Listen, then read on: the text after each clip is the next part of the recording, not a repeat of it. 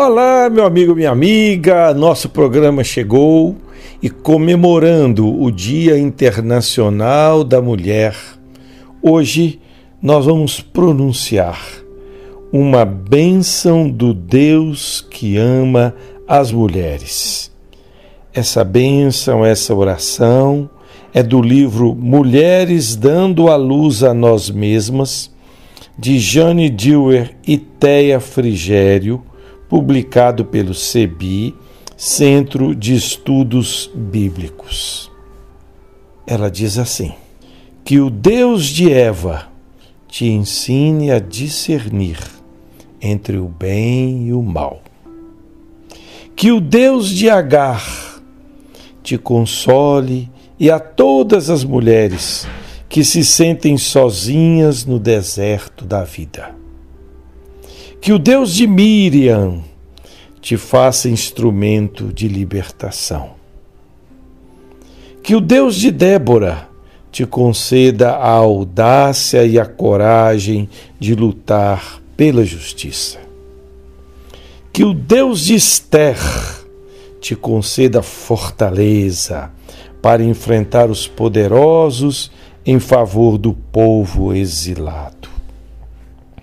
Que o Deus de Maria de Nazaré abra teu coração para que possas receber com alegria a semente daquele que vive para sempre.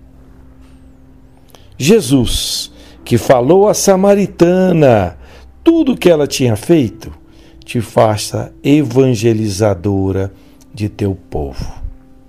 Jesus, que curou a mulher encurvada, te liberte juntamente com todas as mulheres das tradições religiosas e culturais que são opressoras. Jesus, que deixou ungir a cabeça por uma mulher, te conceda ser profetiza para reconhecê-lo como Senhor e Messias. Jesus, o amigo de Maria Madalena, te envie e, como sua apóstola, possas anunciar a mensagem de libertação integral a todos os povos. Que o Espírito Santo te consagre para que, em Jesus Cristo, possas anunciar boas notícias aos pobres e a liberdade aos presos. Em nome do Deus que é que era e que sempre será conosco e com o seu povo. Amém. Meu irmão, minha irmã, que essa oração tão bonita de duas mulheres, recordando, em primeiro lugar, mulheres importantes na Bíblia, que muitas vezes a gente nem conhecia ou nem sabia que foram personagens fundamentais na história do povo de Israel, na história do povo cristão, e que o próprio Jesus, que esteve numa relação tão próxima com as mulheres, ensinando e aprendendo, ensine a todos nós, mulheres e homens, a construir uma sociedade de respeito pelos diferentes gêneros, de cooperação, de colaboração, de reciprocidade de homens e mulheres, de fraternidade e de sororidade. Um grande abraço para você, até o nosso próximo programa.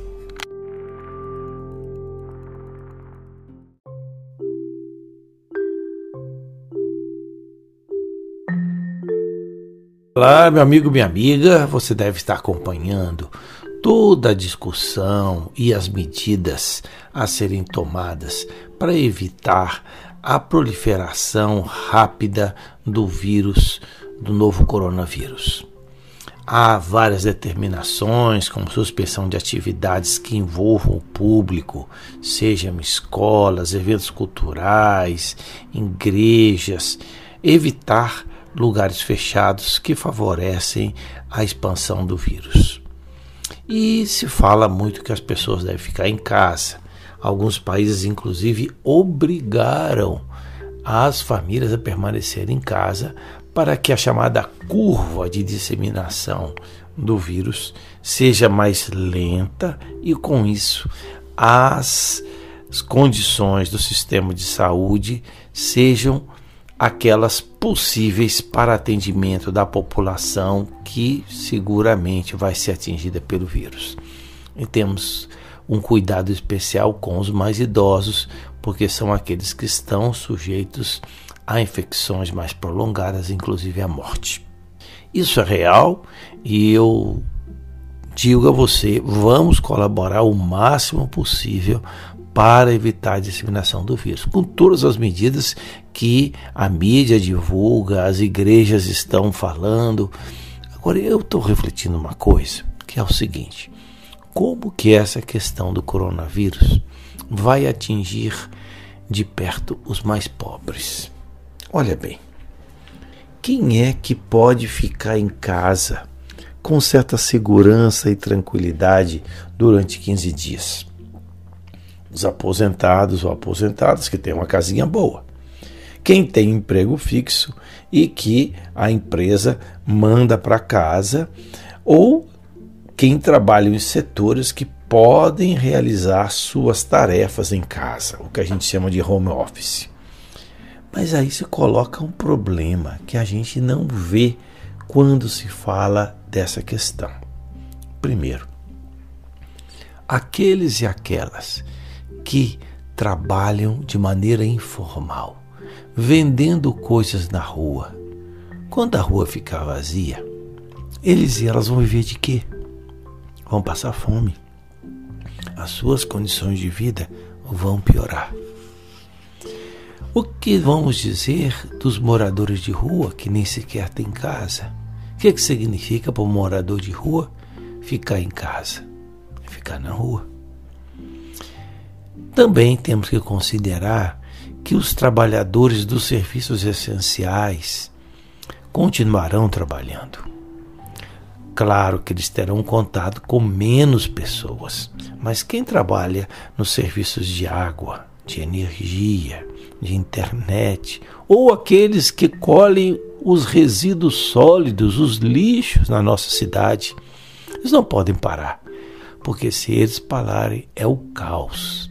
Então vejam que enquanto nós, inclusive eu que sou professor, ficaremos confinados nas nossas casas, porque é necessário para evitar a proliferação de vírus, muitos trabalhadores e trabalhadoras, inclusive do setor de saúde, estarão trabalhando, sujeitos à infecção, mas farão isso por nosso bem e eu fico pensando que aqui a gente tem que valorizar muito isso. A solidariedade, a perspectiva que cada vez mais nós estamos interconectados e precisamos nos ajudar uns aos outros. O que falar daqueles trabalhadores e trabalhadoras que têm que tomar o ônibus, o transporte coletivo, e aí ficam sujeitos ao contágio? E aqueles pobres que moram em casinhas tão ruins. Imagine o que é uma criança que não vai à escola porque a escola está fechada e tem que ficar dia e noite num espaço tão pequenininho. Ou um idoso. Pois é. Então, o coronavírus nos coloca questões maiores do que essa específica da saúde. É a questão da solidariedade e como em várias situações como essas, os mais pobres são os que sofrem mais. Um abraço para você. Até nosso próximo programa.